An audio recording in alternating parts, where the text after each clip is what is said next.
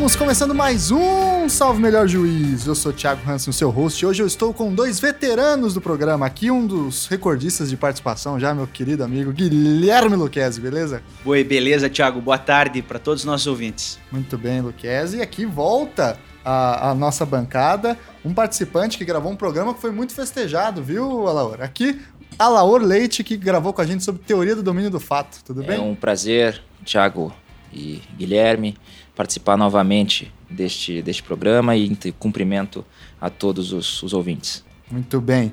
E hoje a gente veio aqui, trouxemos o nosso time de, do crime, como a gente fala, para conversar um pouquinho sobre as relações entre é, corrupção e política e como é que o direito penal a teoria do direito penal compreende essas relações.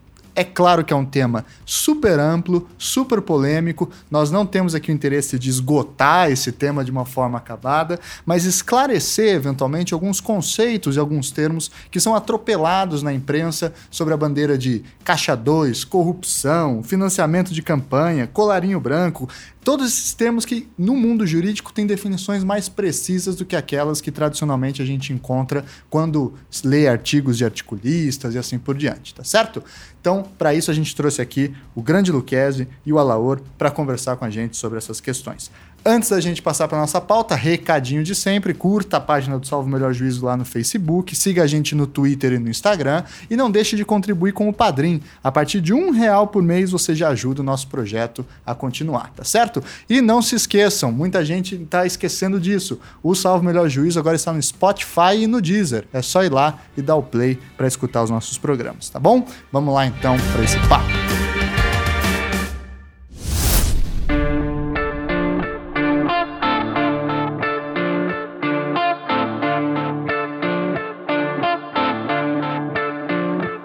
Pessoal, é, nossos ouvintes já estão acostumados com o tipo de. Quando, como a gente começa esse tipo de programa, né? Sempre analisando questões terminológicas e discutindo conceitualmente algumas definições que são importantes para o direito, posto que o direito é uma área do conhecimento que tem a língua como a sua matéria-prima fundamental.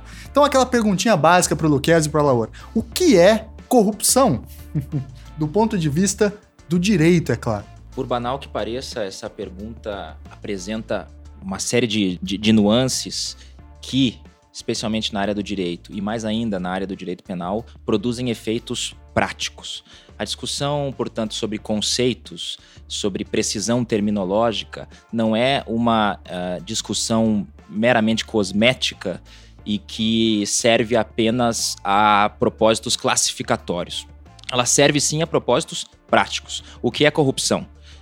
Quando se analisa a corrupção sob a lente da sociologia, ou quando se busca captar a corrupção como um fenômeno histórico, uh, sempre se adota um conceito mais amplo de corrupção. Uh, mas para o direito, especialmente para o direito penal, é preciso trabalhar com um conceito mais estrito de corrupção, sobretudo da chamada corrupção pública. Logo, chegaremos a essas outras nuances terminológicas, como a corrupção privada, corrupção no esporte, a corrupção na saúde e várias formas de corrupção que surgem no debate contemporâneo. Mas quando se fala de corrupção, uh, se fala, sobretudo, de corrupção pública. E o que é corrupção pública? Historicamente, se desenvolveu uh, o conceito de corrupção pública a partir da chamada corrupção passiva, que é aquela corrupção que apenas pode ser praticado, praticada pelo funcionário público. O funcionário público que solicita uh, uma vantagem indevida para praticar ou deixar de praticar algum ato que componha o seu plexo de atribuições como funcionário público. E antes, nos períodos mais remotos, uh, se buscava delimitar a corrupção a partir do setor público em que o funcionário público, em que o funcionário exercia suas funções, ou seja, a primeira forma de corrupção é a corrupção dos magistrados, uma figura que existe ainda em algumas ordens jurídicas, como a italiana, persiste ainda uma corrupção específica dos magistrados, mas a tendência foi uh, criar uma espécie de corrupção passiva, ou seja, daquela que o funcionário público pratica, e mais uma forma de corrupção passiva ampla, que todos os funcionários públicos podem praticar. E essa corrupção pública não significa apenas não adotar na prática uh, do exercício da função pública aqueles princípios que devem orientar a administração pública, como a legalidade, uh, como o respeito à hierarquia, porque aqui estamos falando de funcionários que, que, que têm funções bastante diversas, alguns com amplo poder de discricionariedade, como magistrado, e alguns que praticam atos vinculados, sujeitos, inclusive, ainda à hierarquia do serviço público, etc. Mas quando se fala de corrupção, o que se quer dizer é o seguinte: quer se proteger a administração pública, não do mau funcionário, não do funcionário que desrespeita eventualmente a legalidade, ou que desrespeita eventualmente a hierarquia uh, imposta pelo serviço público, mas quer se evitar que o serviço público, que o exercício da função seja captado seja captado por um método específico que é o oferecimento de vantagens indevidas. Não se trata, portanto, de simplesmente não respeitar no exercício da própria função os princípios e a estrutura jurídica imposta para aquela função. Significa deixar-se levar por um específico método de agressão a esse bem jurídico, uh, que seria a lisura, a rigidez da administração pública, embora se possa discutir muito sobre o que se protege com a corrupção, mas quer-se então evitar que o exercício da função seja captado pelo oferecimento de vantagens. Quando se fala de corrupção, então, tem-se uma troca. De um lado, aquilo que os penalistas gostam de chamar de desvalor de ação.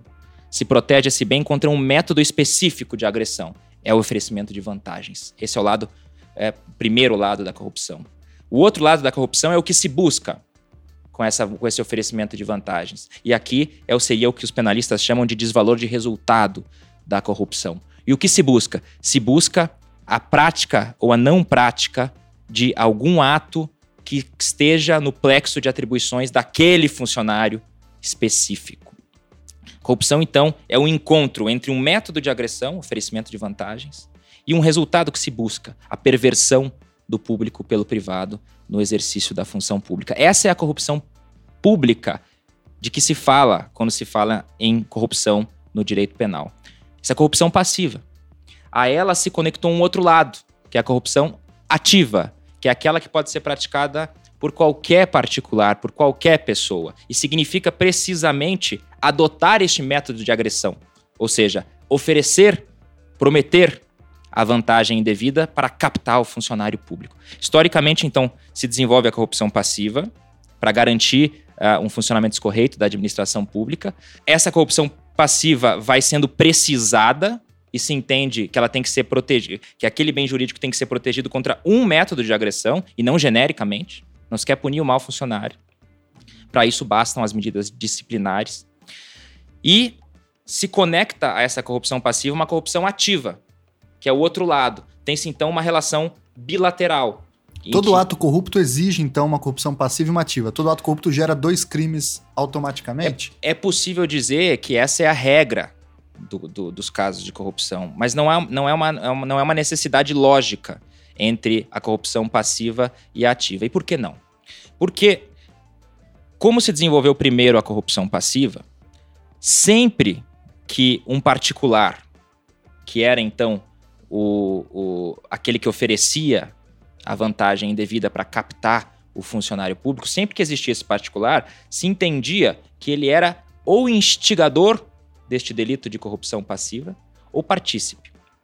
De modo que não havia impunidade propriamente do particular. Não era disso que se tratava. Né? Não, não, não foi a necessidade de evitar a impunidade de determinados sujeitos que fez com que se criasse a corrupção ativa, em conexão à corrupção passiva. Havia um outro problema. Historicamente, o problema era o do oferecimento de vantagens não oferecimento não aceito pelo funcionário público, que não gerava punição do funcionário público pela corrupção passiva e deixava impune o particular, de modo que se incentivava então o particular a tentar. Já, já que não tem problema, né? É. E havia essa lacuna de punibilidade. Então se criou a corrupção ativa um pouco para evitar esse problema que surgia da participação, da instigação na corrupção passiva.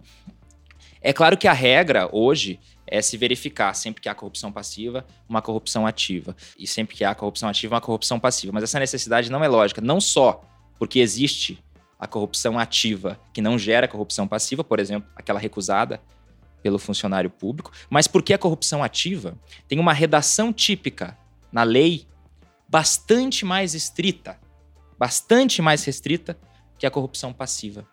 O desenvolvimento histórico da, das corrupções no Brasil, e aqui a corrupção é no setor público. O que está por trás dessa, dessa expressão, historicamente e no desenvolvimento jurídico, é a perversão do setor público pelo privado. De modo que já se vê, como a gente logo mencionou no, no começo, ah, que essas figuras da corrupção no esporte, a corrupção privada, por vezes o financiamento de partidos, já que partidos políticos são pessoas jurídicas de direito privado, em princípio já ficam de fora dessa conceituação de corrupção, do ponto de vista quando se quer analisar juridicamente o fenômeno. Esse é um problema da, da discussão. Corrupção passiva, então, é o que se chama em direito penal de um crime próprio, porque é sempre um funcionário público que tem que praticá-lo, não pode ser uma outra pessoa. Necessariamente. A doutrina cunhou várias expressões, os crimes próprios, os crimes especiais. Uh, e o que eles querem dizer, basicamente, é que esse grupo de delitos se dirige apenas a uma determinada classe de pessoas. Tem um círculo de autores restrito. Por isso que surgiu esse problema da impunidade da, da corrupção. Então, se você ativa. se fantasiar de policial e pedir um trocado aí para liberar um cara, o cara achando que você é policial, você não cometeu um crime de corrupção passiva, você cometeu Jamais. uma, uma é, falsidade ideológica, no caso. Eventualmente um estelionato, Um né, se estelionato. houver uma disposição patrimonial. Usurpação de função pública, usurpa- usurpação e outros delitos, certamente corrupção não. E esse, esse detalhe que você ah, ah, levantou agora de forma bem humorada é importante para a prática, porque há uma certa discussão sobre o conceito de funcionário público. E a nossa, a nossa lei, eu gostaria de retomar um pouco a argumentação anterior sobre essa necessidade da corrupção ativa, da relação entre corrupção ativa e corrupção passiva. A corrupção ativa é bem mais restrita. E é bem mais restrita por quê? Porque no tipo penal da, da, da corrupção ativa se exige que o oferecimento da vantagem seja para a prática de um ato especificado que se eh, coloca no futuro, porque a construção típica é para determinar a prática ah, de um determinado ato de ofício. De modo que não existe o que se chama de corrupção recompensa na corrupção ativa, aquela corrupção que remunera atos já praticados. Enquanto que é possível você falar em corrupção passiva na chamada corrupção de recompensa ou corrupção subsequente, para solicitar uma vantagem devida para atos já praticados. Aqui você pode verificar a corrupção passiva, mas não verificará nunca a corrupção ativa que olha para o futuro. Né? A corrupção, existe uma figura no direito penal que é a figura da instigação. Ah, na teoria da autoria e participação, que foi objeto do nosso último encontro. Ah, a instigação eh, significa, muito basicamente, eh, inserir na psique alheia um- a ideia de prática de um determinado delito. Quer dizer, um sujeito que não estava ainda inclinado a praticar um delito passa a estar por obra de outro. Que Na, na gíria da rua é botar pilha no cara. Botar pilha. é. E, e aí o fundamental para a instigação é que esse sujeito não sequer imaginasse aquela prática, quer dizer, não, há- não havia nenhuma inclinação para praticar aquele fato, e essa inclinação só, só nasce, só surge por obra deste instigador, deste Tá. terceiro. Então, se o cara É. já tava afim, você só dá aquela reforçada, Aí vai a lá, vai lá. cumplicidade, chamada Ah. cumplicidade psíquica, não significa também impunidade desse sujeito, mas é uma outra categoria e que tem níveis de gravidade diferentes, né? Já se pode até intuitivamente, qualquer um percebe que você gerar uma ideia que não existia é muito mais grave do que reforçar uma ideia que já existia. E a instigação, e sempre se entendeu que a corrupção ativa era uma espécie de instigação à corrupção passiva. E o legislador, às vezes, capta essas figuras e tipifica especificamente o que seriam, vamos dizer assim, manifestações acessórias. Então existia já essa punição por instigação à corrupção passiva. Mas aí o legislador resolve tipificar essa instigação num delito específico, que é a corrupção ativa. Por isso que tem essa estrutura voltada para o futuro. Porque instigar só se instiga alguém para algo que, que- que- se dá no futuro, né? Ah, não, é, não é possível instigar alguém para algo que já ocorreu. Então está inscrito na estrutura da corrupção ativa essa destinação para o futuro. Enquanto que na passiva não. A passiva não exige. Então aqui você já vê a diferença de tamanho das duas.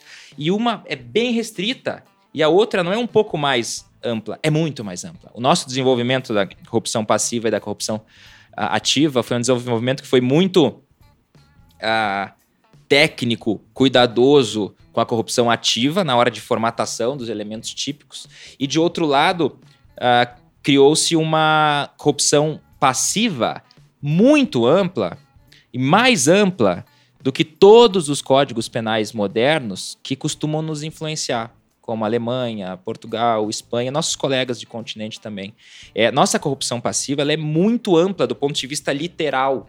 A redação do tipo, aquilo que ele abarca é, é bastante amplo. Você, você se lembra da redação de cabeça? Sim, é solicitar, receber, uh, vantagem indevida, uh, em razão da função ou antes de assumi-la. Ou aceitar promessa de tal vantagem. É. O, o, fundamental, o Guilherme aqui pode nos. Enfim. E não existe a, a necessidade de que isso seja para determinar ou que esse ato tenha que se dar no futuro, ou sequer a expressão ato de ofício consta da corrupção passiva, e daí é uma discussão que. Daí surge uma discussão muito atual sobre a necessidade de identificar um ato de ofício na corrupção passiva, essa necessidade há na corrupção ativa necessariamente, por obra do legislador, coisa que não há na corrupção passiva. E por que não há? E essa aqui aí é uma especulação minha, é, naturalmente baseada no, nos estudos e na, na observação do desenvolvimento histórico do, tipo penal de, de, corrupção passiva.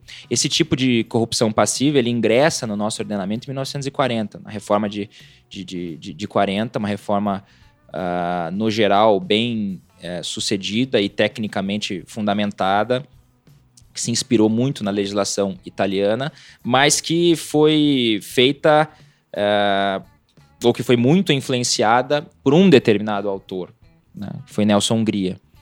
E então é muito natural que o nosso código de 40 tenha muito de pessoal, tenha muito de pessoalidade de Nelson Hungria. Então muita coisa que consta do nosso código de 40 não encontra par na discussão mundial.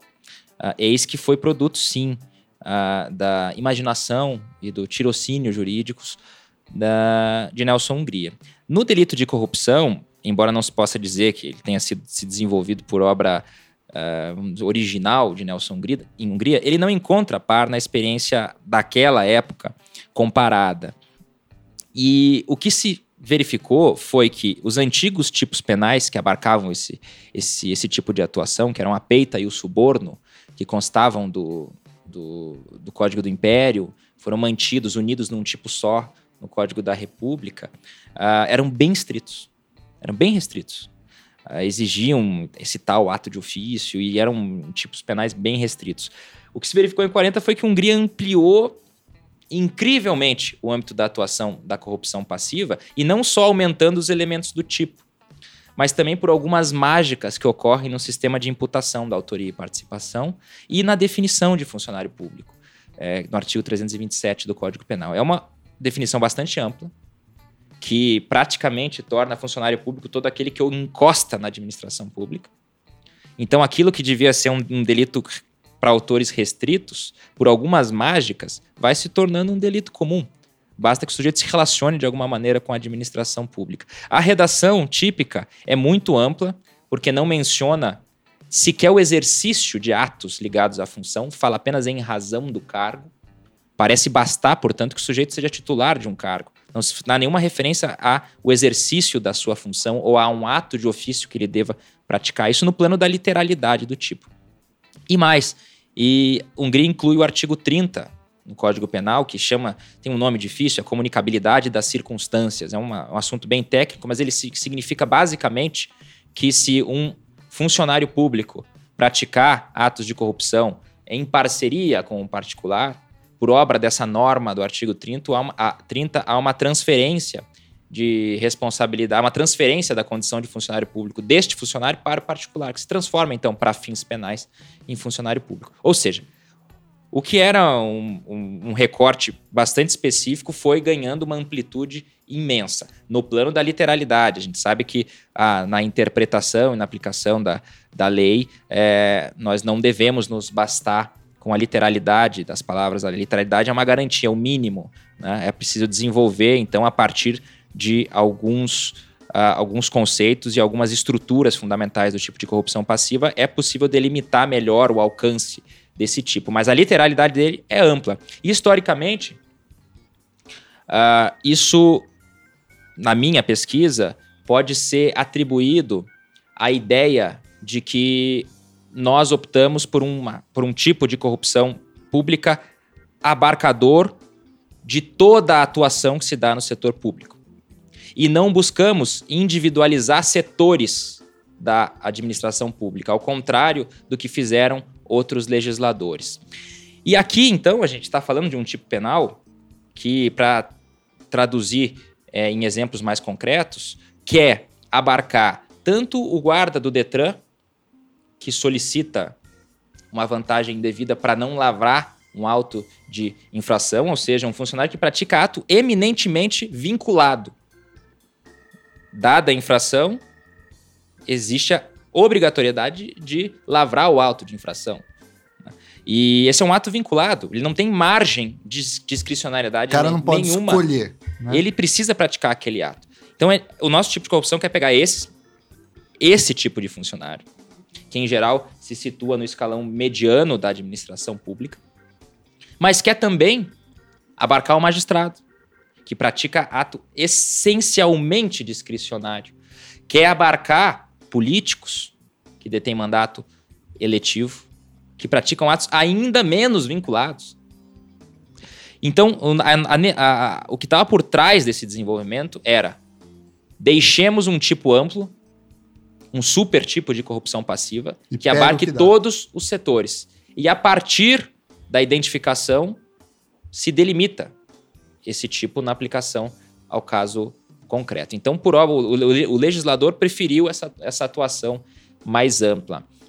Essa é uma explicação meramente histórica para a amplitude da, da corrupção passiva. Mas isso gera um problema que já, certamente já foi intuído por todos que, que nos escutam. Como há uma variedade incrível na determinação e na determinabilidade do feixe de atribuições de um funcionário público, é bastante diverso o método utilizado para se identificar aquilo, aquela troca que a gente mencionou ao começo, de oferecimento de vantagem e exercício da função. Por exemplo, caso se diga que, apesar de o tipo não exigir o ato de ofício, seria necessário para dar algum paralelismo com a corrupção ativa, que se, que se identificasse, pelo menos em potencial, algum ato concreto mercadejado pelo funcionário público, para que não se tenha um tipo excessivamente amplo, que, se, que puna, por fim, por fim, apenas o mau funcionário, que seja corrupção, que seja. A corrupção tem que ser mais do que o sujeito ser mau funcionário e mais do que o mero enriquecimento ilícito. A corrupção é mais do que isso. Ela não é só oferecer dinheiro para um funcionário público, não é só dinheiro, não é ter dinheiro e ser funcionário público, e nem ser mau funcionário. Ela é um encontro entre esses momentos. E para que esse encontro esteja materializado, é preciso identificar então que ato ele mercadejou, qual é a natureza desse ato. E muitos autores, então, uh, entre nós, Heleno Fragoso e depois seguido é, pela doutrina mais moderna, dizem né, que também na corrupção passiva tem que se identificar esse ato de ofício mercadejado pelo, pelo funcionário. Com que surge o problema? Para os funcionários que praticam atos vinculados, sem margem de discricionariedade, não haverá nenhuma dificuldade em identificar esse ato. O local, a data do ato de infração, do que ocorreu.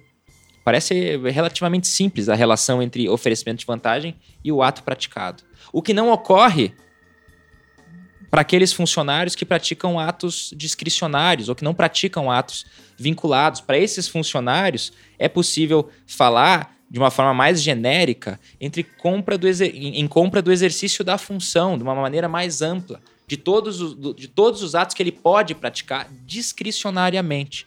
Com o que se, com que se chegaria, caso se exigisse essa concretude do, do ato de ofício sempre na corrupção pública, se chegaria à odiosa conclusão de que o tipo só abarca os funcionários de baixo e médio escalão do funcionalismo público. Porque apenas diante desses funcionários é que se pode identificar sempre esse ato que foi mercadejado. E para muitos a prática fala um pouco disso, né? É, e, e a verdade é que esse é o problema da, da desse super tipo, dessa apreensão é, é, por meio de um tipo penal de condutas essencialmente diversas e que já e, e, e cuja e, cuja diversidade não é uma, uma excrescência, uma patologia, é perfeitamente identificável e tem que ser assim a divisão e a diferença entre atribuições de funcionários públicos em, em diferentes níveis do setor público. Então, seria possível ao legislador identificar esses setores e captar, já no plano da lei, essas diferenças estruturais, para evitar algumas, algumas discussões. Esse é um caminho é, que, ainda muito timidamente, alguns autores têm, têm começado a seguir. Um caminho, então, de identificar esses setores da corrupção pública e já no plano do tipo apreender de forma mais precisa o que é o conteúdo de injusto daquele setor. Então, o que significa a corrupção, ou seja, essa troca entre vantagem indevida e exercício da função, para o funcionário de ato que pratica atos vinculados? O que significa a corrupção para os magistrados? E o que significa, e aqui eu acho que é a, a, é a discussão fundamental e é o tema é, que nos interessa no momento, o que diferencia o funcionário público ou servidor público, para usar o, o, o, termo mais ligado ao direito administrativo, uh, o que diferencia este servidor público com estabilidade, que ingressou no setor público por meio de concurso e, e que pratica às vezes atos vinculados, mas às vezes atos discricionários, daquele outro, daquela outra classe de funcionários públicos, uh, que podemos designar muito genericamente por políticos, por aqueles que exercem mandatos eletivos e que, por definição, para ficar apenas com uma distinção, não possuem estabilidade, estão sujeitos ao sufrágio e outras circunstâncias, sujeitos à responsabilidade política e outras circunstâncias. Todas essas circunstâncias são recortadas já pela Constituição da República. De modo que o único perigo que eu vejo nessa distinção entre formas de corrupção no setor público seria, de alguma maneira, criar uma espécie de privilégio para determinada, determinada classe de funcionários públicos. Mas não é disso que se trata. Se trata de identificar, dentro de algumas atuações políticas no setor público, ou de, ou de outras atuações dentro do setor público, a depender do nível em que essa atuação se dê, especificidades que nos permitem identificar quando que ocorre esse injusto, esse encontro da corrupção. E quando ele ocorrer, é muito plausível que se diga que quando ele ocorrer, neste outro setor, em que os atos não são vinculados, em que há grande margem de discricionariedade, ou, por exemplo, na corrupção política, este encontro é muito mais grave. Ele é muito mais grave. Mas a distinção entre esse, essas corrupções, essa, essas formas de corrupção, é que vai, vai nos permitir identificar quando ela ocorre. Não é, portanto, um privilégio a determinada classe, é um trabalho fino, fino de identificação do conteúdo de injusto, que pode, inclusive, nos levar à conclusão de que quando ela ocorre nesse setor, ela é mais grave do que quando ela ocorre com o funcionário do, que pratica um ato vinculado, porque ela, de, de, alguma maneira, coloca em xeque o próprio, o próprio funcionamento do sistema de representação Sim. e não, não um problema pontual que pode ser resolvido, inclusive, com a, com a demissão, depois de um processo administrativo daquele funcionário. Você está me dizendo que, por exemplo, o, o guarda que aceita um suborno para liberar um, um, cara que vai ser multado e um corrupto político, né, desses que a, a, imprensa normalmente coloca aí nas capas dos jornais, é uma diferença qualitativa, mas o nosso código e o nosso tipo penal contemporâneo não permite fazer essa distinção. Então cai todo mundo no mesmo bolo, é mais ou menos isso. Ele não, não eu não diria que ele não permite, mas que ele não impõe essa distinção. Como ele não impõe, a discussão vira um assunto uh, vira um problema de cada processo. A delimitação do, do, do, alcance da corrupção, de quando ela ocorre ou quando, não, quando ela não ocorre, uh, vira uma espécie de loteria. E aí vira uma insegurança jurídica imensa. É, e ali, e, então, é, é possível encontrar autores que, com razões até louváveis e legítimas, querem delimitar esse ato de ofício na, na corrupção passiva, mas esquecem que isso necessariamente conduz a, a, conclusão de que esses funcionários que não possuem o plexo de, de, de, atribuições bem definidos nunca vão poder praticar o delito de corrupção passiva. E não é, certamente não é essa a ideia do, do legislador proteger determinado setor da vida pública. Fosse assim, ele tinha é, é, é restringido esse, ou tinha, teria protegido esse setor de outras maneiras. Por exemplo, apenas um exemplo é, é, é de jeito comparado, os, as pessoas que exercem mandato eletivo os políticos, para dizer de forma mais é, cotidiana, não são funcionários públicos para fins penais no, no regime alemão. Eles não podem praticar a corrupção pública normal.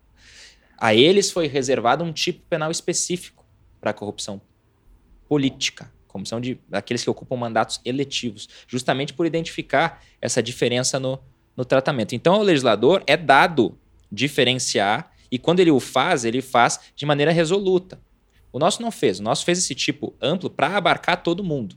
Qual que é o papel da doutrina e da jurisprudência? Delimitar esse tipo para que nós não o transformemos num mero enriquecimento do. para que nós não isolemos aquelas duas grandezas mencionadas ao, ao, no começo. Para que corrupção não seja um mero enriquecimento, ou seja, que não fique só naquela primeira, aquela primeira dimensão da vantagem indevida, e que não seja só o fato de o sujeito não exercer a sua função uh, de acordo com os princípios que regem a administração pública. A corrupção é mais, é um encontro disso. Né? É, é, é nesse encontro que, que reside a gravidade da, da, da, corrupção. É esse encontro que faz com que a, haja a necessidade de transcender ao mero regime de responsabilização disciplinar. Porque o mal, o mal, ao mal funcionário é possível dirigir normas administrativas que dão conta desse funcionário. Esse funcionário, se ele for um problema na administração pública, o direito administrativo pode, com medidas disciplinares, é, ou é, a, a evitar que ele atue naquele setor em que ele apresentou um problema e, no limite, demiti-lo a partir de, de depois de um processo administrativo disciplinar. Esse é um problema interno da administração. Corrupção é algo que transcende a administração é algo que causa nas pessoas a desconfiança de que aquele setor não funciona a partir das regras uh, do, do, direito público. Quando esse, e essa transcendência se dá não só pelo fato de o funcionário ter dinheiro e nem pelo funcionário ser mau funcionário, mas por ele ser um mau funcionário por dinheiro. O método de agressão uhum. é, é a vantagem indevida. Esse encontro é muito delicado. É muito delicado dizer o que é um, um mau funcionário do que é um funcionário corrupto. E esse, esse, essa delimitação é louvável, é feita pela doutrina e pela jurisprudência. Só que ela não pode ser feita para todos os funcionários. E não é possível se lavar as mãos e dizer que esse é um problema de cada caso. Essa não é uma solução para um, esse tipo de problema. Então, eu penso que boa parte do nosso uh, desentendimento geral hoje sobre, é, não só sobre o conceito de corrupção, mas sobre o que é a corrupção, no, do, do, aquela corrupção que a gente deve punir por meio do direito penal, aquela corrupção que a gente tem que responder com 2 a 12 anos de prisão, gravíssima, uma medida gravíssima, uma pena bastante grave. O que é essa corrupção e o que é o mau funcionário, o que é o funcionário desidioso, enfim.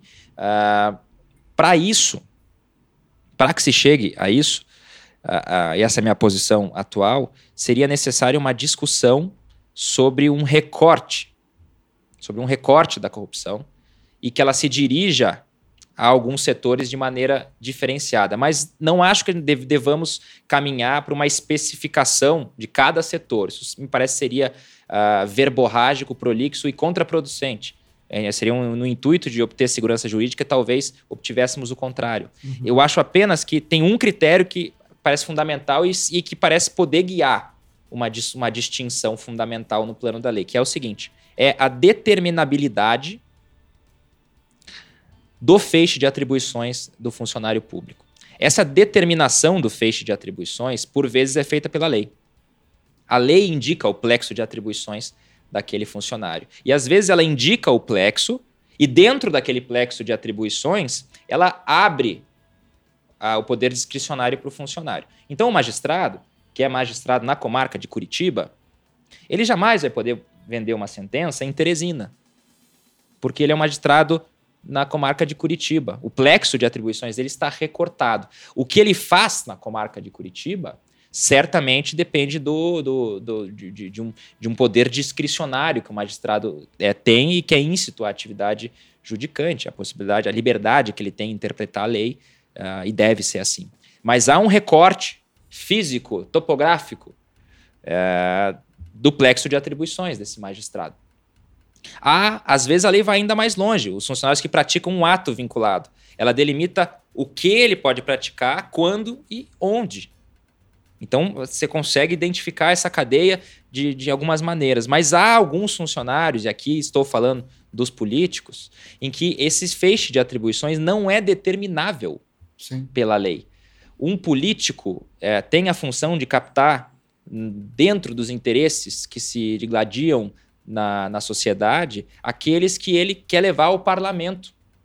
Mas se ele vai levar o interesse da bancada ruralista, se ele vai participar da bancada ruralista e levar os interesses, então, da, da, da, da do agro, negócio para o parlamento, ou se ele vai levar os interesses das igrejas evangélicas, ou se ele vai levar os interesses da classe trabalhadora, se ele vai é, se pautar, pautar sua atuação como parlamentar em defesa é, do sem terra ou do sem teto, ou se ele vai levar uma pauta de gênero.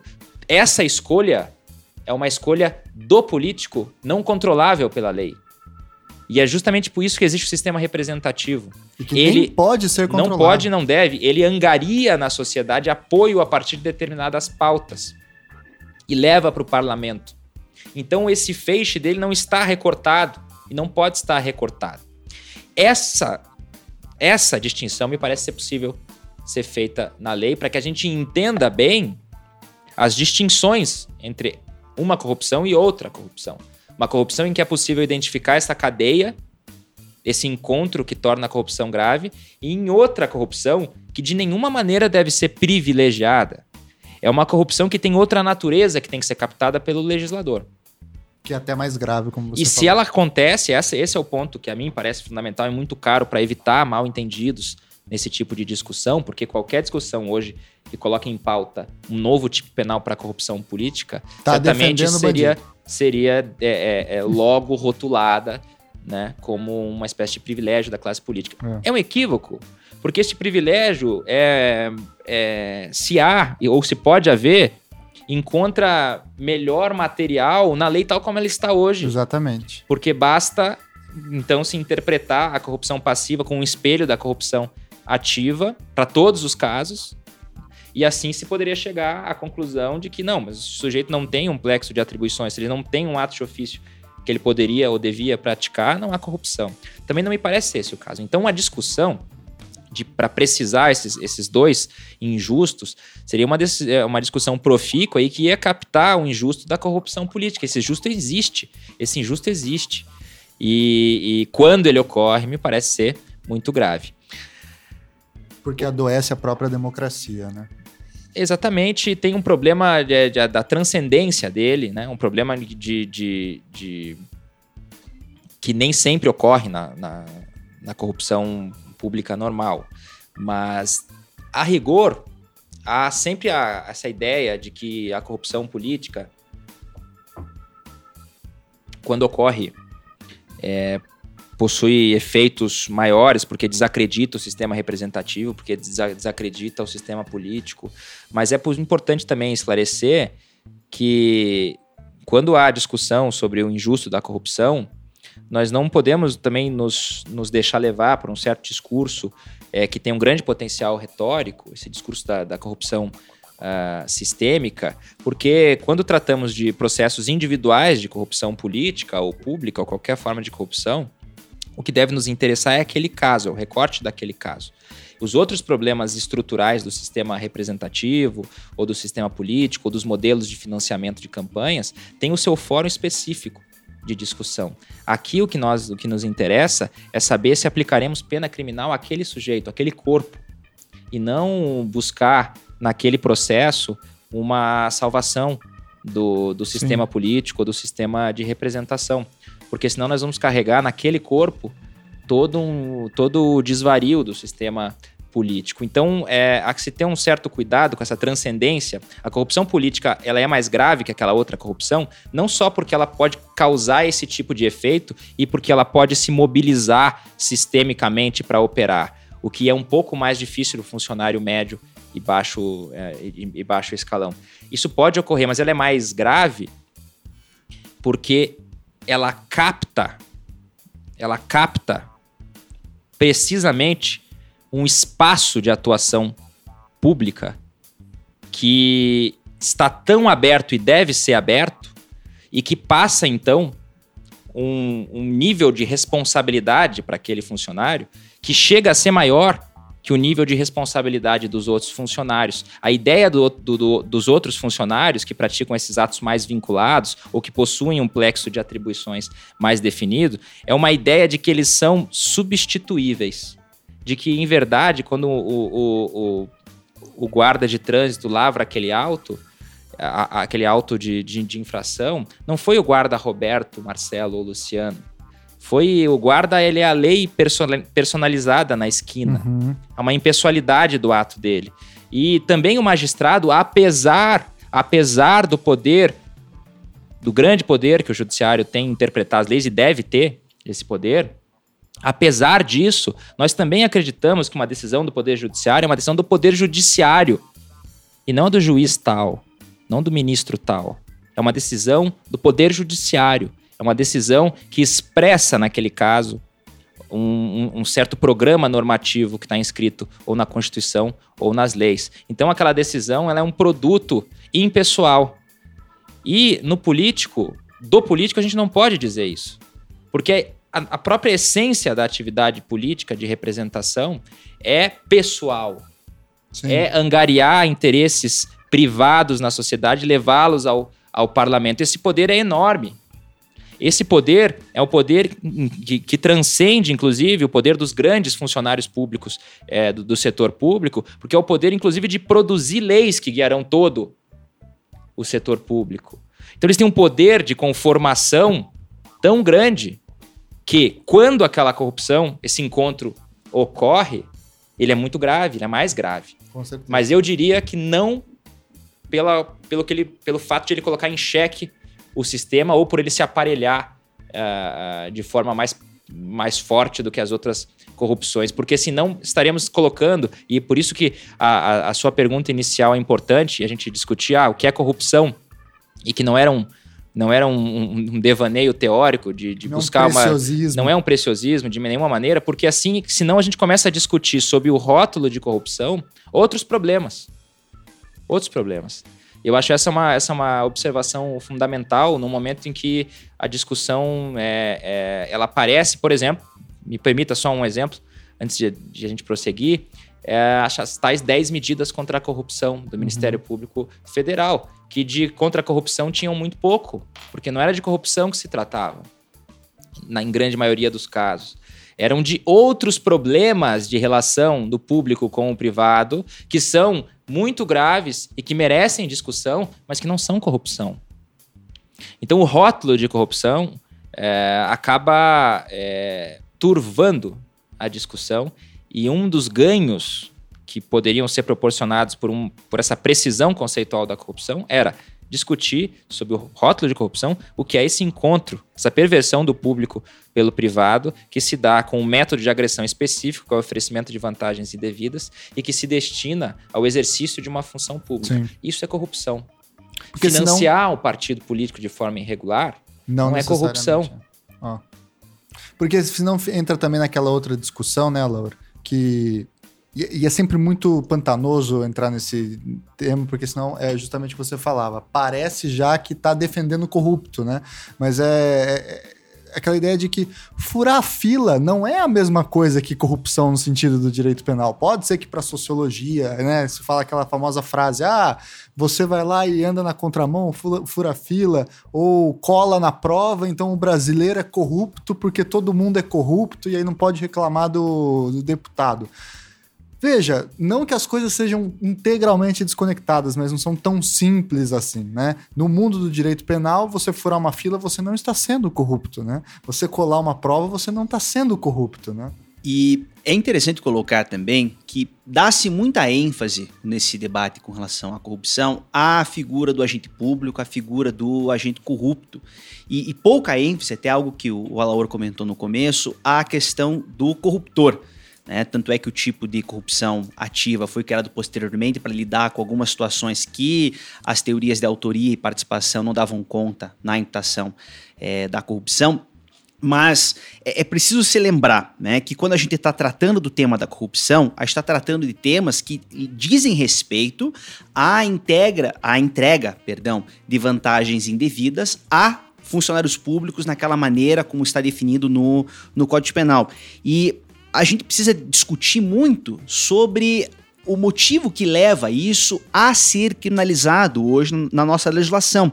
Por que, que a conduta do funcionário público é, ou da corrupção do funcionário público é diferente desses pequenos atos comezinhos de corrupção do cotidiano que o, o, o Tiago comentou há pouco? Né? Porque além de lidar com a questão da ética do funcionário público, de quem a gente espera mais, a gente espera um comportamento conforme ao direito, entra também um grande componente concorrencial aí. Né? Porque o que, que o corruptor atinge? É, qual o objetivo que ele alcança por meio dos atos de corrupção? Ele consegue vantagens, vantagens indevidas dentro da administração em prejuízo de terceiros dos seus competidores. Sim. Se a pessoa comete um crime de fraude às, licitações públicas, por exemplo, mediante atos de corrupção, mediante aquilo que os americanos chamam de kickbacks, né, que é um, um retorno, um recebimento é, de parte da vantagem. Está havendo corrupção do funcionário público? Sem dúvida. Mas isso assume um componente especial porque isso de alguma forma também afeta a ordem econômica. Faz com que aquele setor é, seja de mais difícil acesso que leva as outras pessoas a fazer a seguinte opção ou elas de alguma forma aderem à corrupção, e aí as licitações acabam sendo atos de rodízio entre corruptos, ou então há uma exclusão daquele setor, é, a pessoa vai buscar outras oportunidades porque sabe que aquele é um meio fechado pela corrupção. Então, esse debate né, é preciso que seja feito esse recorte da administração pública, da probidade, mas é porque ele também possui esses efeitos macro e microeconômicos é, que de alguma forma repercutem na nossa sociedade como um todo. Né? Uhum. Então, essas definições que o Alaor falava há pouco, né, o que a gente tinha lá na. que a gente tem hoje na redação do Código Penal, no artigo 317, que fala da corrupção passiva por parte do funcionário público, né, essa é uma definição importante, né, até porque a gente tem o princípio da legalidade previsto na Constituição, não há crime sem lei anterior que o defina, mas isso nos impõe um comando de determinação. Então, os tipos penais eles precisam ser redigidos e estruturados dentro de uma boa técnica para que a gente possa compreender o que exatamente está sendo criminalizado. E a gente chega num problema do legislador em 1940 ter quisto é, abranger uma gama imensa de situações, né, desde o guarda de trânsito até o presidente da República, e faz de maneira genérica que dificulta a aplicação. E aí, quando a doutrina vem interpretar essa norma, acaba sendo se vendo obrigada a incluir elementos adicionais por analogia, como a questão da prática do ato de ofício, é, não porque querem de alguma forma excluir determinadas condutas do alcance do tipo, mas é para tornar o tipo algo possível de se operacionalizar. Caso contrário, toda e qualquer vantagem devida que o servidor recebe em, em razão do cargo tipifica-se como corrupção. Ainda mais da maneira como o tipo está estruturado, né? A classificação que o Nelson Gria traz é do tipo formal, que não exige sequer que seja feita a entrega da vantagem pelo particular, basta que ela seja solicitada, ou no ato de, ou na, na ocasião dela ser entregue pelo particular ao funcionário, não é necessário que o funcionário venha praticar qualquer espécie de ato de ofício em razão dessa vantagem. Simplesmente o mero recebimento já é, tipifica o, o, o crime da, na sua na sua forma consumada, você precisa colocar elementos internos, senão se eu pagar um almoço para o meu amigo juiz, se isso for considerado como uma vantagem indevida, isso pode ser caracterizado como corrupção.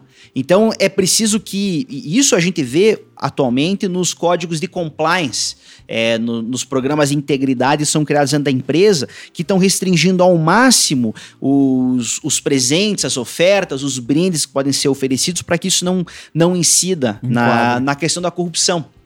E por um tipo penal trazer consigo uma punição que vai da gama de dois anos, que não é uma pena baixa, Tem crimes com pena mínima muito mais baixas previsto no nosso ordenamento jurídico. Então, a pena mínima de dois anos não é algo é, baixo em termos é, comparativos com demais, com, com, o Código Penal como um todo. Mas a pena máxima de 12 anos é uma das mais altas que tem na, no, na nossa legislação. Significa que não é toda e qualquer conduta que pode ser enquadrada dentro desse tipo penal. Então, quando a doutrina busca encontrar limites para que a gente consiga enquadrar aquilo que realmente possua um desvalor de ação e um desvalor valor de resultado, isso é feito porque o tipo penal tem uma abrangência é, literal, né, na sua definição no, no Código Penal, excessiva.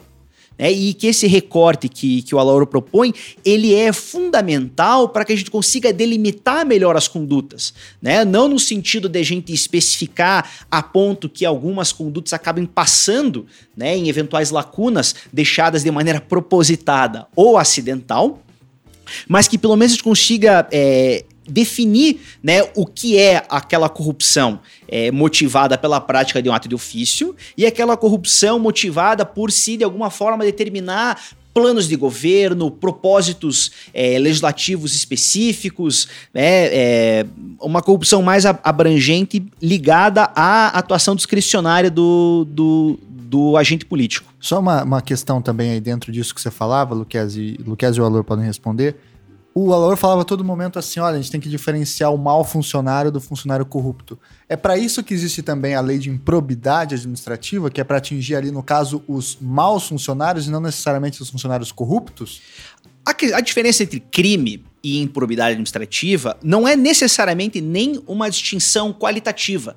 Muitas vezes, um ato de improbidade também configura um, um, um, ato tipificado como crime na legislação. A questão é a maneira como o nosso legislador coloca as diferentes sanções. Né? Isso, até em teoria do direito, a gente aprende. A diferença da, da, da norma jurídica para a norma social é a sanção imposta. Né? A, a, norma jurídica tem, por seu descumprimento, uma sanção jurídica, a norma social tem como é, consequência do seu descumprimento uma sanção social. Uma cara feia. uma cara feia, uma exclusão do grupo, né? o do administrador zap, zap. do WhatsApp te remover. É, com relação ao, ao, ao, direito penal ao direito administrativo, às vezes a mesma conduta pode cumulativamente ensejar uma sanção jurídica penal, que é a pena, né, detenção, reclusão, multa, e ela pode determinar também uma sanção administrativa prevista na lei de improbidade. Então a diferença é o âmbito de incidência dessas normas, há uma sobreposição muito grande, mas uma vai ter uma consequência administrativa, levando a ineligibilidade, exclusão do cargo, multa é, administrativa, pagamento de sanções e a as sanções penais, né, os crimes tipificados vão levar a uma sanção penal, que é prisão, reclusão, detenção, pena de multa é, e outras penas restritivas de direitos previstos na legislação penal. É, o que se pode perguntar é se haveria eventualmente bis in idem na aplicação cumulativa dessas duas sanções. Bis in idem, para quem não sabe, é ser punido duas vezes pelo mesmo fato. Né? Exatamente. Né? Você, né, por ter praticado um ato de corrupção dentro da administração, você pode receber ao mesmo tempo uma sanção de improbidade administrativa e uma sanção penal. Será que essa é uma distinção meramente qualitativa? Será que ela seria uma distinção quantitativa e algumas condutas não tão graves seriam apenas administrativas e condutas mais graves receberiam apenas a sanção penal? Se isso pode ser acumulado, se não pode? É, penso que esse seja um tema bastante é, importante a, a ser pesquisado.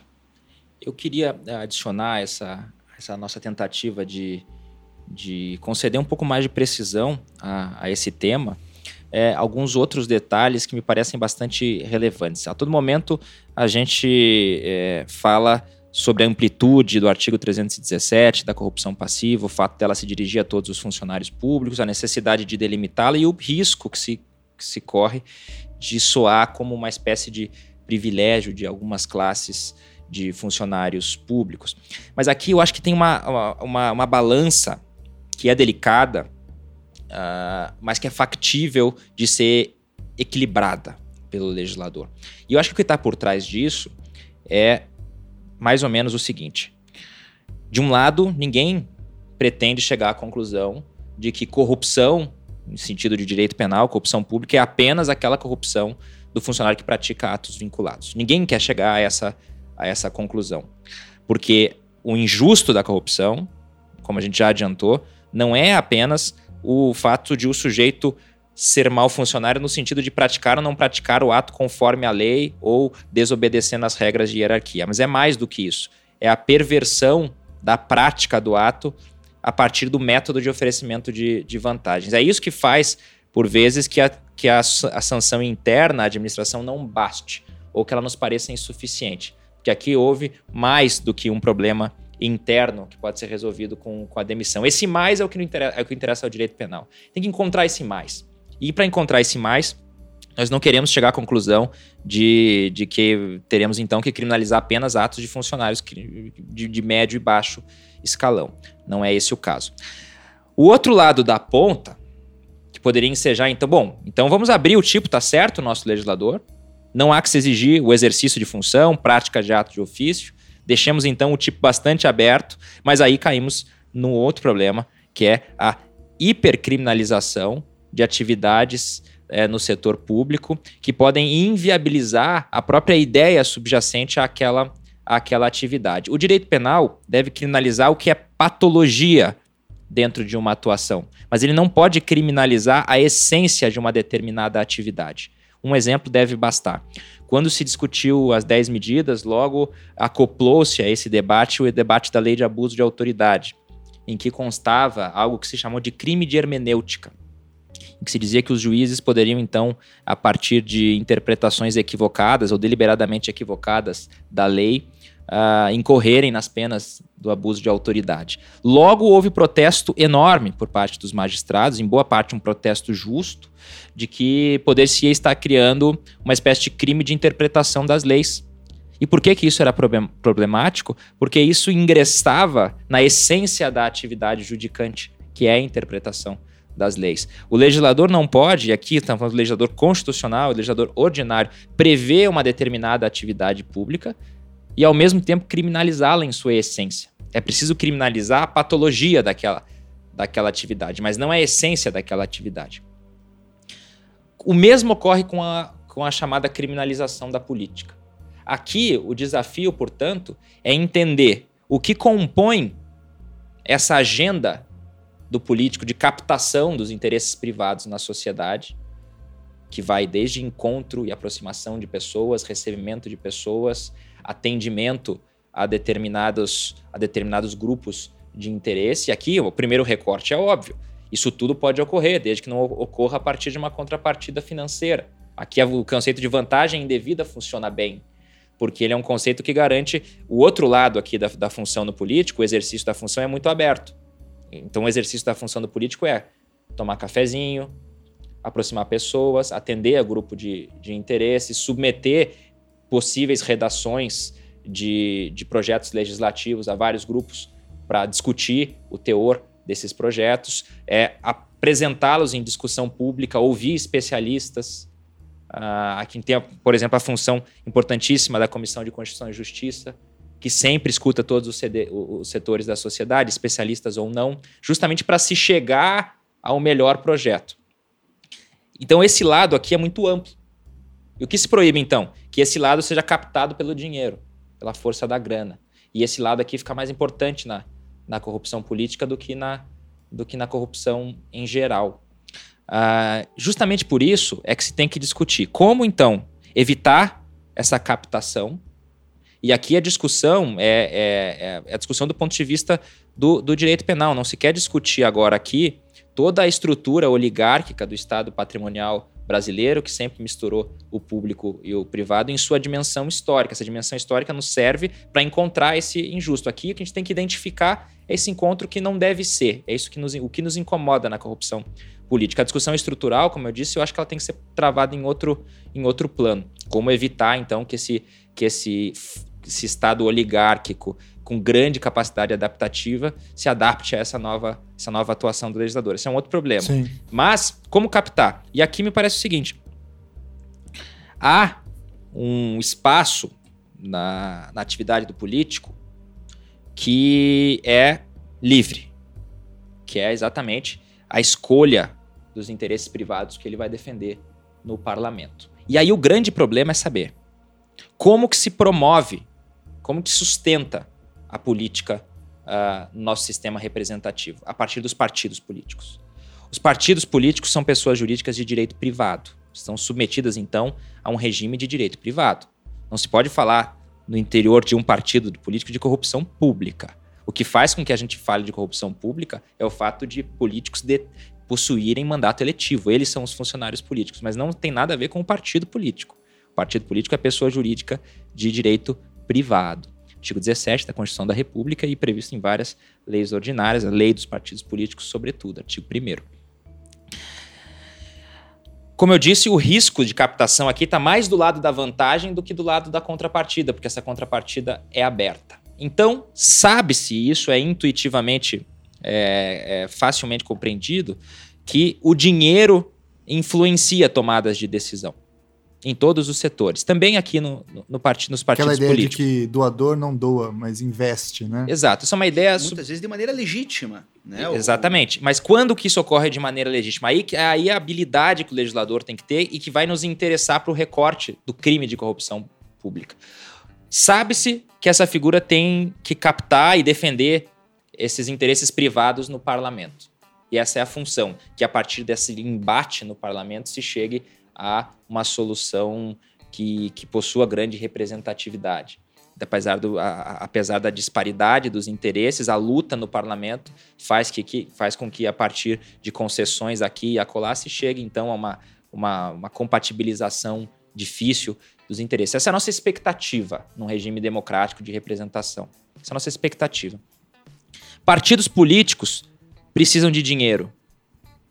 E o sistema político, para que funcione a partir dos, dos partidos políticos, precisa de dinheiro. E o dinheiro traz em si essa pecha, esse potencial de captar interesses. O que faz então o legislador?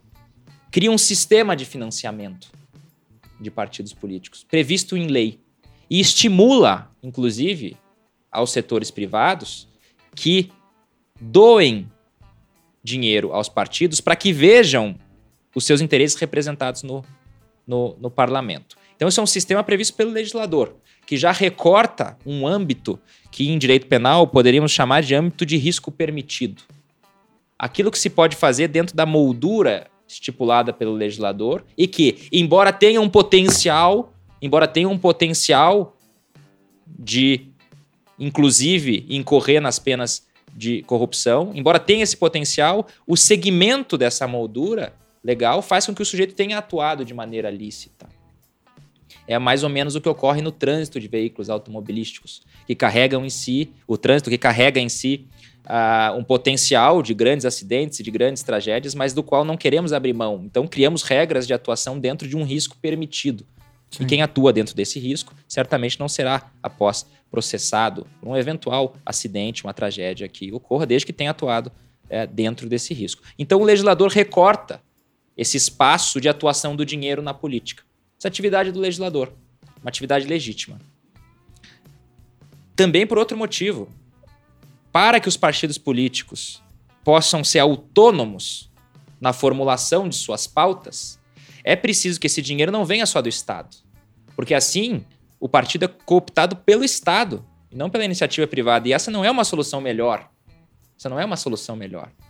É preciso que os partidos representem os interesses da sociedade e precisam, portanto, inclusive, que o financiamento se dê a partir, ou que provenha desses, desses grupos de interesse. Isso é legítimo. De outro lado, quando não há esse lado da vantagem indevida, a situação já está definida. Por exemplo, gru grupos de pressão, os lobistas, uma discussão atual, Sim. um projeto de já antigo, né, de, de lei que agora voltou à pauta. É, quando essa formulação de pautas e esse, essa adoção de estratégias de convencimento por grupos de interesse no parlamento, esse encontro do privado com o público, que se dá não baseado em oferecimento de vantagens, mas no oferecimento de base informacional para orientar as decisões, ou seja, os grupos de interesse mostram que aquela pauta é melhor por isso e por isso e por isso a partir de grandes estudos, do, a, a, amealhando dados e apresentando ao, ao político, levando pessoas especialistas que podem discutir aquela pauta para que ela seja decidida em favor, claro, em favor, claro, do lobista ou do, daquele que representa o grupo de, de, de interesse, mas aqui não há contrapartida financeira, com que já acaba a discussão sobre a, a, a corrupção. Mas às vezes o dinheiro é presente na vida do partido político e daquele político. Quando o legislador recorta e diz o sistema de financiamento é esse, essas pessoas podem doar, podem doar tanto, podem doar assim, tem que prestar contas, essas contas têm que ser autorizadas. Quando tudo isso ocorre, há uma presunção forte de que esse encontro não ocorreu. Porque, esse, porque essa troca é estimulada pelo ordenamento jurídico. É o que ele quer, não uhum. é uma uhum. patologia. Significa então que sempre que o sujeito respeitar o sistema eleitoral de regras, ele não comete corrupção? Não. Não significa. Significa que é uma presunção forte de que, de que, de que seguido esse caminho, ele não cometeu corrupção. Essa corrupção, essa presunção forte é derrubada quando se identifica concretamente o outro lado. Sim. Ou seja, quando se, dentro desse feixe indeterminável de atribuições do político, se identifica que o sistema legal de risco permitido do financiamento de partidos foi instrumentalizado para a prática de um ato concretizado, aqui aquilo que era indeterminável ficou determinado. E aí já não importa como se deu o oferecimento da vantagem. Se por meio de doações oficiais, caixa 1, caixa 2. Porque aqui esse lado compensa esse outro. Há uma balança na corrupção dos dois lados. Às vezes está muito evidente no o lado da vantagem indevida e está muito aberto o lado da contrapartida. E às vezes o lado da vantagem indevida está inclusive em conformidade com a lei. Ou seja, você pode instrumentalizar o sistema de financiamento. Mas aí esse lado tem que compensar isso. Como? Sendo concreto. Então, para trocar em miúdos e dar um exemplo, se discute muito a tal compra de boas relações com funcionários da, da altos funcionários da administração ou com políticos. Dizer, o sujeito não visa, naquele momento, nenhum ato em concreto. Ele visa ser atendido quando ele quiser.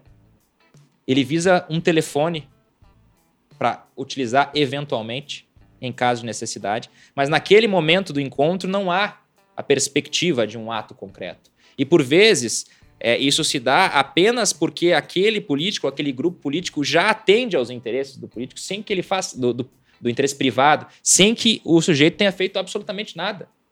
Há uma política pública determinada que beneficia o setor energético. E os sujeitos que participam do setor energético visam então apenas manter boas relações com aquele grupo político para que ele permaneça no poder, porque isso atende aos interesses do, do daquele grupo privado. Então, lembra até aquela primeira cena do Poderoso Chefão, na conversa do Don Corleone com o, o agente funerário, que ele diz: Olha, eu vou fazer esse favor para você e um dia, né, e esse dia pode nunca chegar, mas um dia eu vou pedir para você fazer um favor para mim. Enquanto esse dia não chegar, considere isso um presente no, no casamento da minha filha. É, é mais ou menos essa. Essa é a compra de boas relações, colocar alguém, a expressão popular, colocar alguém no bolso. Você diz, colocar. Ter um certo controle na, na política de boas relações. Isso assume feições mais concretas quando se fala na figura da sustentação política. Porque há, no regime de nomeação das, das pessoas jurídicas do, do, direito público, da administração direta ou indireta, um sistema de nomeação que é sabidamente dependente uh, de indicações de partidos políticos, em geral da base é, governista. E aqui se discute a figura de, de compra de boas relações de maneira mais concreta, no sentido de que se oferece uma vantagem indevida para que determinada pessoa que participa ou que tem uma atuação forte em determinado partido político sustente politicamente outra pessoa. Ou seja, que mantenha um determinado diretor de uma estatal no cargo, porque ele atende aos interesses dos outros. Essa relação de compra de sustentação política de pessoas adquire uma forma mais con concreta do que essa ideia é, de compra de boas relações, mas ainda assim permanece num grande nível de abstração. Porque o encontro, aquele encontro entre vantagem indevida e exercício da função, parece ainda muito vago, Sim. pela mera compra de sustentação política de determinados sujeitos. E aí, de novo, essa, esse nosso fetiche pela corrupção.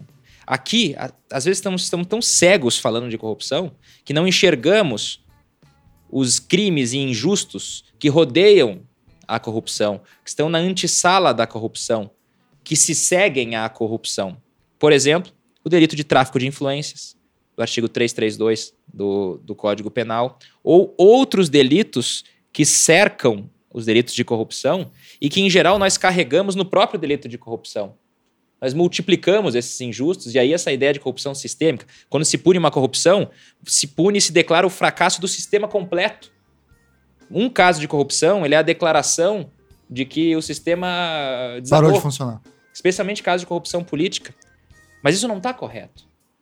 Porque aqui estamos identificando um injusto pelo qual vamos punir uma pessoa, ou os coautores, ou os partícipes, ou os instigadores. E há outras dimensões que têm que ser captadas, seja por processos individuais, ou seja por um debate público de reestruturação Sim. do setor público. E isso é muito importante que você disse, porque senão a gente corre o risco de criminalizar a política, como você mesmo comentou, e criminalizando a política, criminalizar a própria democracia, com os bens e os males que ela tem, né? A gente, às vezes, é, pensa a democracia como um regime perfeito, né? O regime das liberdades, mas é, também tem defeitos. E esse é um pouco do dilema da vida, né? É, como é que a gente faz para manter a liberdade política, ao mesmo tempo é, impedindo a corrupção? não tem uma regra perfeita para isso, né? Você tem que deixar a liberdade política acontecer e punir nos momentos que ela é infringida pelo ato de corrupção. E a gente não, não pode esquecer é, que, além do nosso regime ser democrático, o nosso modo de produção é capitalista. Né? E dessa forma, o dinheiro é o que move as relações sociais, as relações políticas. Né? O dinheiro está envolvido, né? porque as campanhas políticas custam dinheiro. E bota não, dinheiro nisso, né? Você não consegue atingir é, centenas de milhares, milhões de pessoas sem boas estratégias de comunicação, sem boas inserções é, populares e é, para isso necessita-se de dinheiro e a maneira de você levantar dinheiro que o candidato dificilmente vai ter, dinheiro, vai ter condições é, próprias de aportar dinheiro nisso é na captação de recursos. Então não existe democracia no nosso sistema, no nosso modo de produção capitalista sem o dinheiro. E a gente não pode, a partir é, de episódios identificados de mau uso desse sistema, criminalizar esse sistema como um todo. E aí, entrando nessa discussão de, de criminalização do sistema político, tem um debate muito tenso hoje em dia que é a respeito do Caixa 2. Né? É, é uma das motivações, inclusive, de alguns processos que ocorrem na Lava Jato, em outras, outros âmbitos aí que ganham muito espaço na, na imprensa. Primeiro, Caixa 2 é uma expressão que é tomada como um, uma, uma, uma, expressão tomada como uma santa, né? Ou uma, uma, manifestação concreta, assim, que é pouco explicada. O que é Caixa 2? Isso acho que é um ponto fundamental que ninguém fala. E como que o direito vê o Caixa 2? Ele é um crime, ele não é um crime? O que, que é isso? É, esse é o segundo passo de precisão conceitual. É, definido o que é corrupção, é possível identificar se outras manifestações se encaixam naquele conceito de corrupção que já foi por nós formulado, ou se elas possuem uma autonomia em relação à, à corrupção, ou se elas se inserem no contexto da, da corrupção e são por elas e são por ela captadas. Bem, caixa 2. Aqui é preciso diferenciar dois momentos, o chamado caixa 2 e o momento do financiamento irregular de partidos políticos. Esses dois momentos são, em geral, misturados na discussão. A pauta é uma só. Parece que a pauta é financiamento de partidos, caixa 2 e corrupção como Tudo uma junto. pauta só. Corrupção já sabemos o que é. O que é o caixa 2? O caixa 2 significa a manutenção de uma contabilidade paralela no interior de um partido político. Esse é o caixa 2 eleitoral. Então eu sou um empresário, você é um deputado, eu dou mil reais dentro da justiça eleitoral para você, para você financiar a sua campanha, e dou 10 mil por fora. Então esse 10 mil por fora que vai para uma outra conta no nome, sei lá, de um primo seu, é o Caixa 2. O Caixa 2, então, é precisamente essa conta não contabilizada, né? essa contabilidade paralela no interior de uma pessoa jurídica. Esse Caixa 2, portanto, é um estado de coisas, é um estado de coisas que se segue a um ato de outra pessoa que está no polo ativo. Ou seja, você mencionou no seu exemplo, alguém doa esse dinheiro, e esse é um ato, e depois a manutenção desse dinheiro em contabilidade paralela. Quando se fala de caixa 2, só se fala desse outro polo. Não se discute ainda como esse dinheiro foi parar no caixa 2. Se discute o fato de que ele está no caixa 2. É, portanto, uma manifestação, uh, um estado de coisas. Menos uma ação, uma omissão, é mais um estado de coisas. Manutenção de contabilidade paralela. Um estado que se projeta no tempo, então. Esse é o caixa 2. Esse caixa 2 não precisa existir apenas em partidos políticos. Ele existe e pode existir em todas as pessoas jurídicas. E a ordem jurídica criminaliza... É o famoso computador enterrado embaixo da terra, né, né da empresa que não quer declarar uma parte para a Receita Federal, né, da... E esse, essa contabilidade paralela, em suas manifestações parciais, é criminalizada autonomamente. Se ela ocorre, por exemplo, no interior de uma instituição financeira, ela está criminalizada no artigo 11 da Lei 7492 de 86 manter contabilidade paralela em instituição financeira.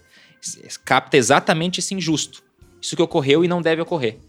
Manutenção de uma contabilidade paralela que fere toda a ideia de transparência que, que deve reger a instituição financeira. Então pode se discutir, bem, por que não exigir essa transparência, transparência também nos partidos políticos? É legítimo que se exija.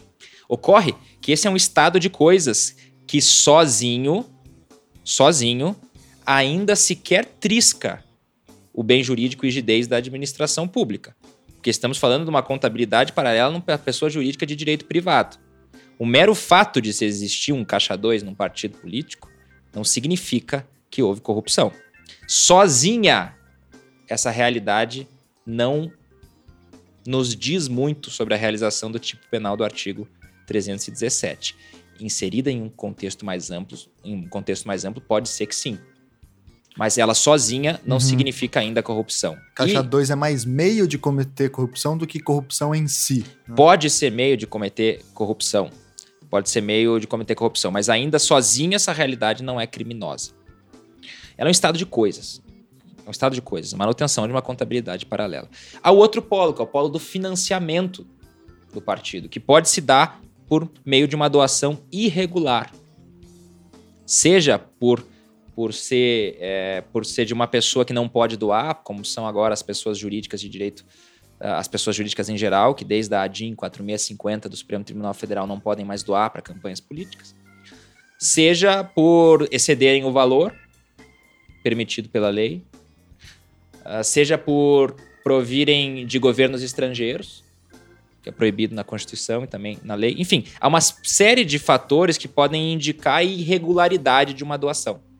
Mas também essa irregularidade da doação não implica automaticamente na realização de corrupção. Então temos um polo ativo, daquele que doa irregularmente. Temos um estado de coisas que acontece no, no interior de um partido político, que é, que é o caixa 2, a manutenção de uma contabilidade paralela. E temos aquele encontro da corrupção, que esse é o que nos interessa para o artigo 317.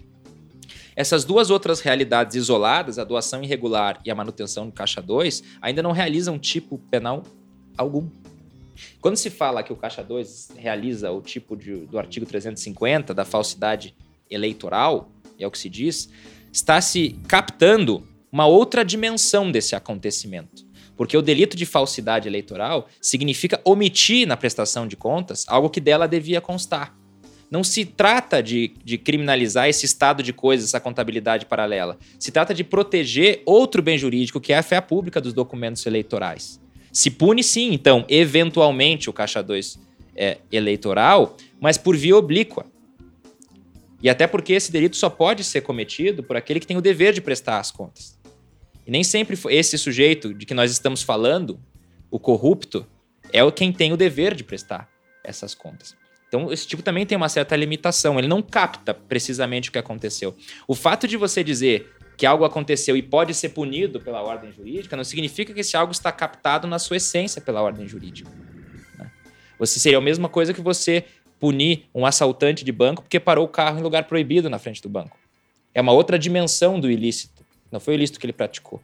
E o sonho de uma ordem jurídica é captar o que de errado aconteceu.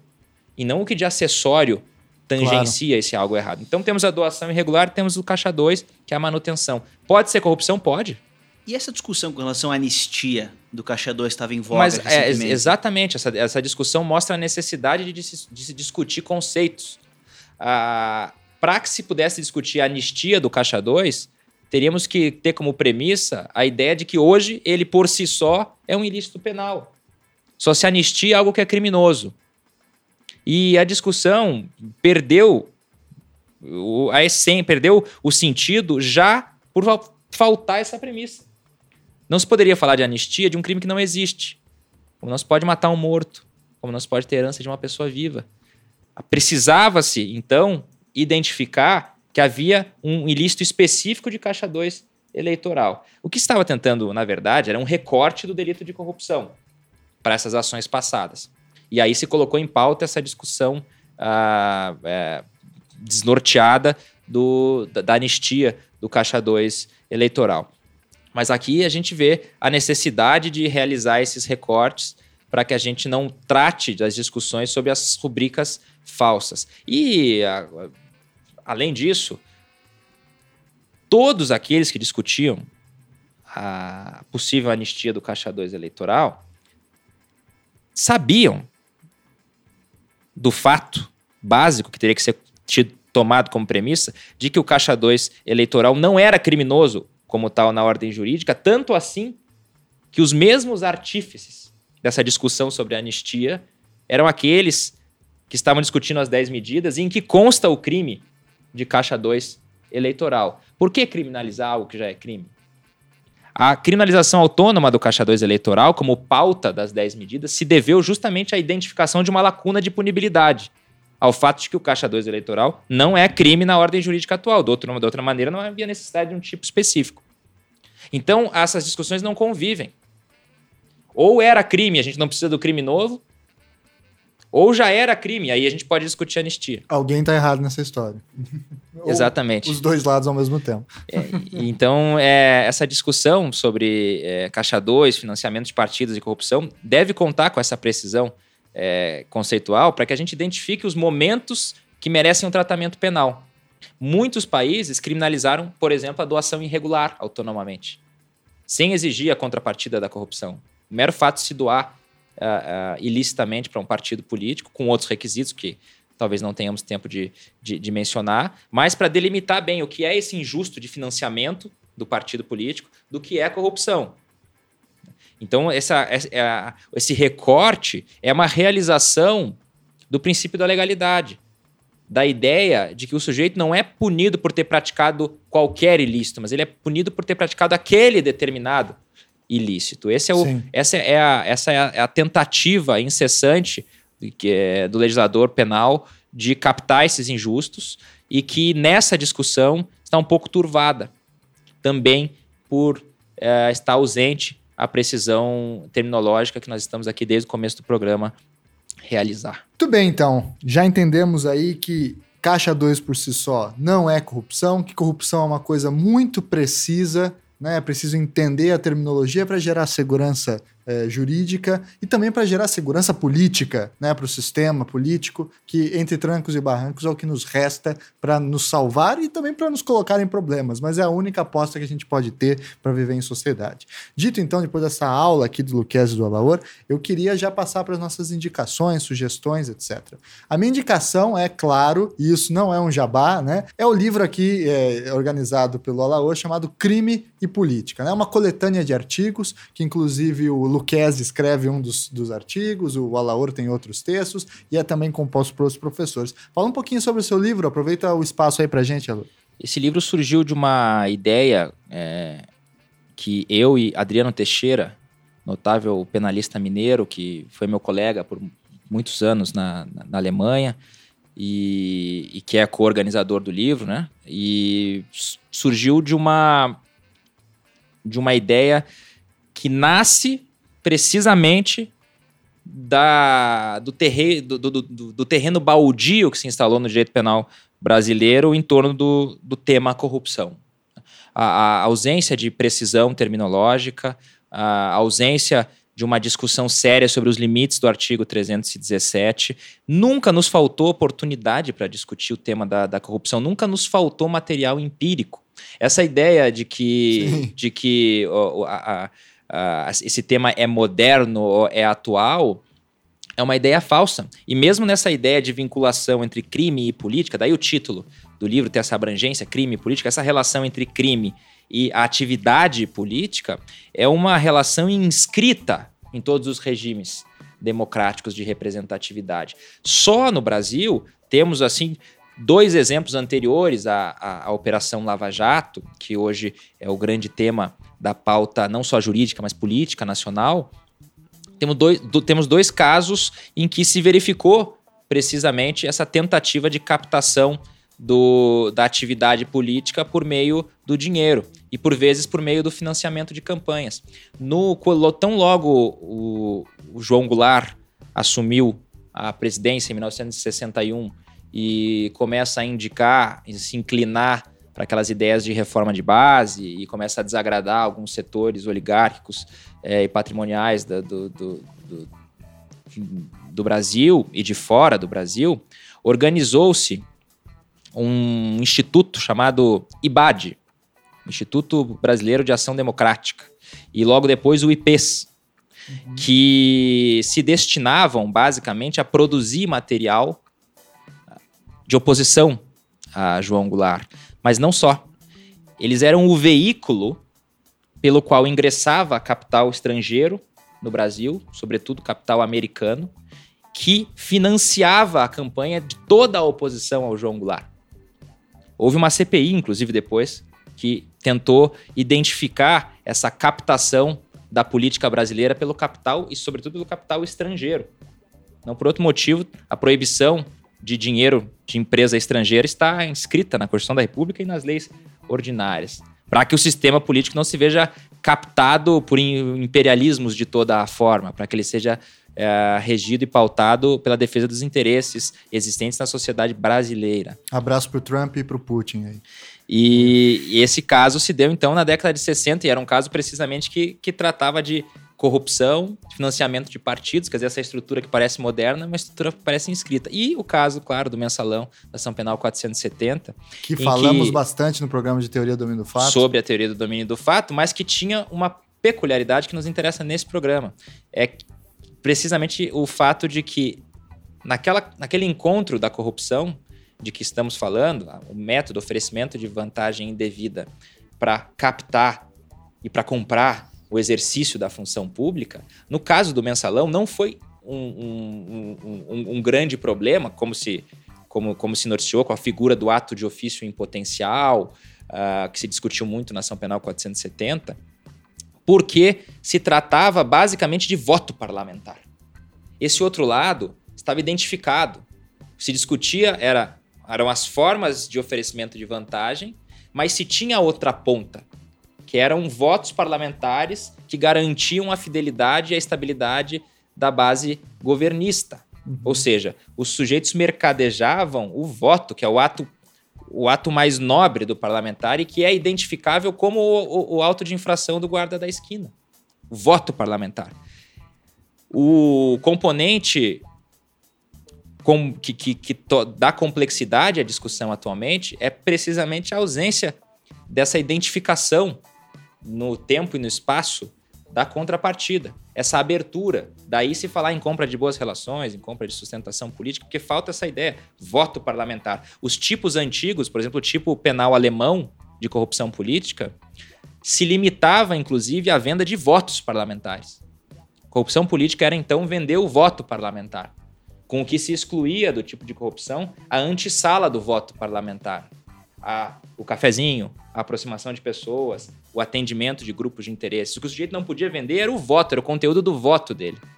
Ele podia se relacionar uhum. politicamente com o interesse privado. Claro. Então, no mensalão tinha essa dimensão do voto parlamentar que não existe aqui na, na, na, na Operação Lava Jato.